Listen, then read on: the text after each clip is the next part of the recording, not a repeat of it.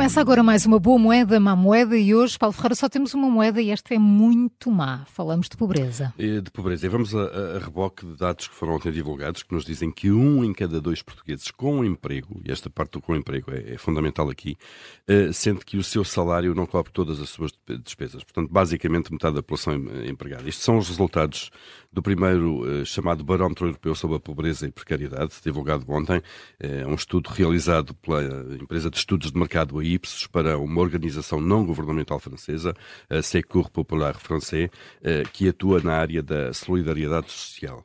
Eh, o estudo diz que, de facto, a situação dos trabalhadores europeus é muito preocupante, especialmente, e é o que diz o relatório, em Portugal, e na Sérvia. Uh, esta questão, de facto, é das mais complicadas em termos sociais, uh, indicando que, de facto, a pobreza não é totalmente erradicada, ou o risco de pobreza, quando se tem um emprego não é? e um salário.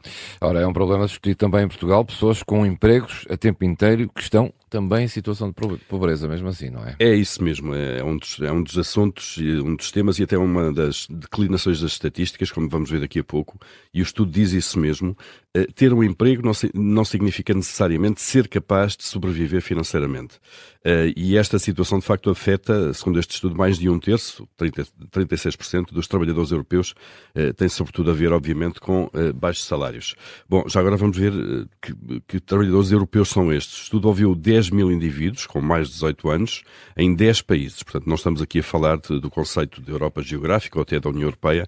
Esses 10 países são a Alemanha, a França, a Grécia, a Itália, a Polónia, Reino Unido, Moldávia, Portugal, Roménia e Sérvia. Portanto, há aqui muitos países europeus que, que ficam de fora também deste, deste estudo.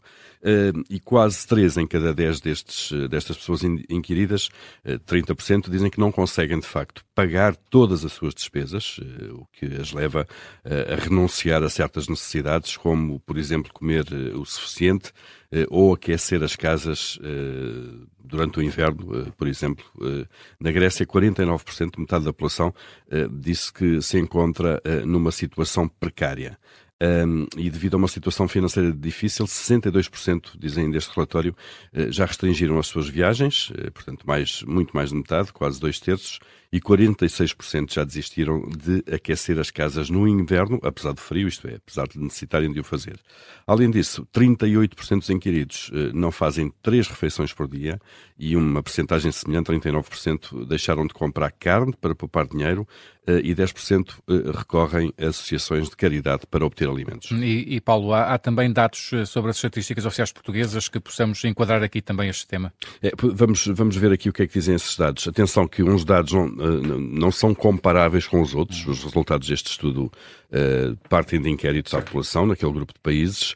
As estatísticas uh, são feitas de outra forma e, portanto, o facto de não poderem não bater certo, uh, não, não, não, estão, não temos uns dados a contrariar os outros, porque são conceitos diferentes à partida. O indicador mais comum utilizado em Portugal é a taxa de risco da pobreza. Um, isto implica perceber qual é então esse limiar de pobreza, não é? Uh, é considerado estatisticamente uh, quando há um rendimento uh, abaixo de 60% do rendimento nacional mediano. Ora bem, o que é que é isto do mediano? O rendimento mediano é, no fundo, o rendimento da pessoa um, é o que ganha a pessoa que, que, fica precisamente no meio da amostra, isto é, a pessoa que tem tantas pessoas a ganhar mais do que elas no país, como pessoas a ganhar menos do que elas. Portanto, é aquela observação central. Uh, os dados da Pordata referentes a 2020, que são comparáveis, dizem-nos de facto que a taxa uh, de risco da pobreza uh, após transferências sociais, isto é, depois das pessoas receberem complementos sociais de inserção, subsídio de desemprego, rendimento social de inserção e complemento solidário para idosos, assim é que é. E subsídio de desemprego, por exemplo, portanto, depois dessas transferências, o risco total de pobreza era de 18,4%, Uh, mas depois, se decompusermos isto entre empregados e não empregados, aqui o papel do emprego é fundamental. No caso dos empregados, caía para 11,2%. Nos desempregados, este risco, a taxa de risco da pobreza, já chegava quase a metade, 46,5%. Depois podemos ainda ver os reformados, 18%, tem a ver também com o valor das, de, de, algumas reformas que são baixas, e outros inativos, outras pessoas inativas, uh, ali próximas dos 28%.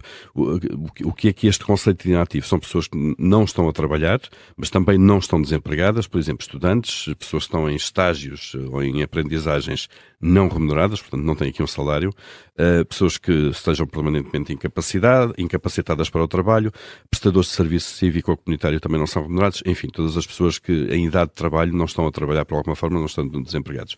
Portanto, temos aqui uh, um alerta deste estudo europeu sobre esta situação, que é cada vez mais dramática, pessoas com trabalho fixo, com ordenado fixo, mas sem capacidade para pagar as contas.